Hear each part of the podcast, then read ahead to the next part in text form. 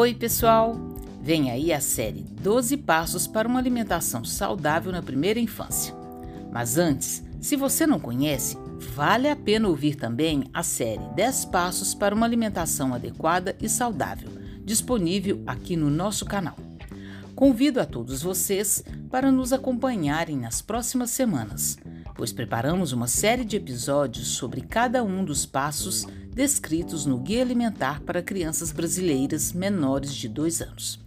Hoje vamos nos aprofundar sobre a amamentação exclusiva até os seis meses. Então vamos lá. Passo 1: Amamentar até 2 anos ou mais, oferecendo somente o leite materno até os seis meses. Para começar, você sabe o que é amamentação exclusiva? Como o nome sugere, é quando o único tipo de alimento e líquido ofertado para a criança é o leite materno.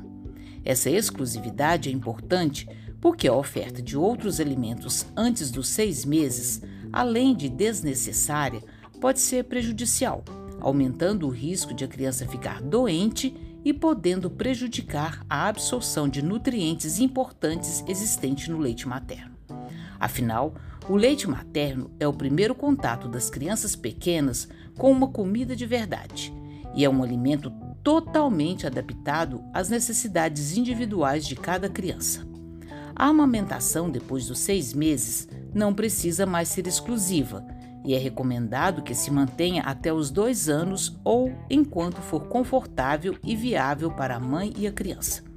Você sabia que o leite materno é o único que contém anticorpos e outras substâncias que protegem a criança de infecções comuns enquanto ela estiver sendo amamentada?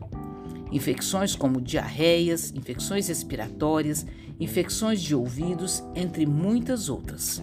E caso a criança adoeça, a gravidade da doença tende a ser menor.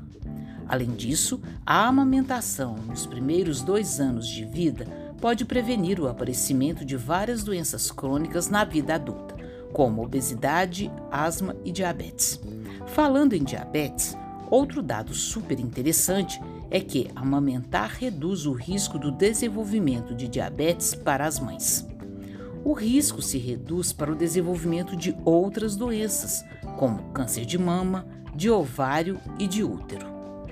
A amamentação também faz bem para a saúde mental das mamães, aumentando sua autoestima e autoconfiança.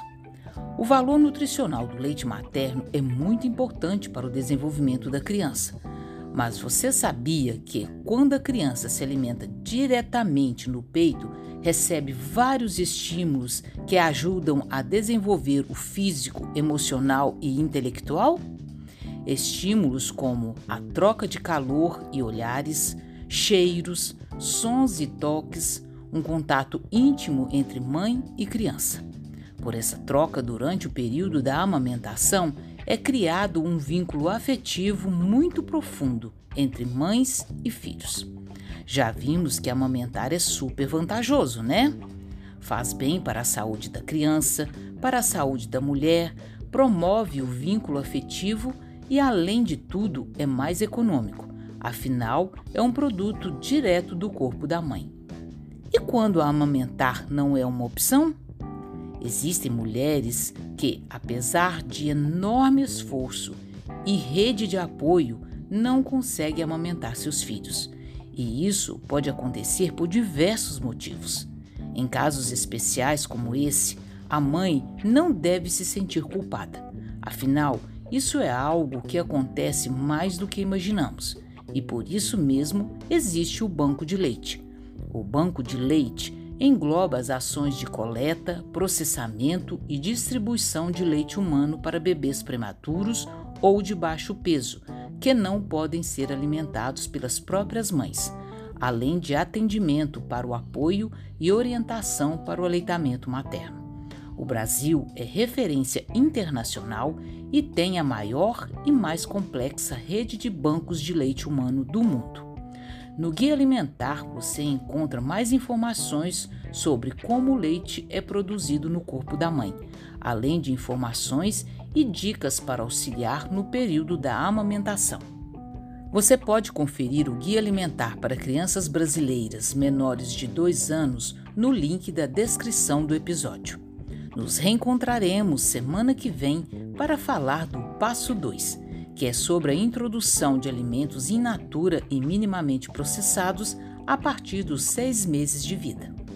Conteúdo produzido pela Subsecretaria de Segurança Alimentar e Nutricional da Secretaria Municipal de Assistência Social, Segurança Alimentar e Cidadania, Prefeitura de Belo Horizonte.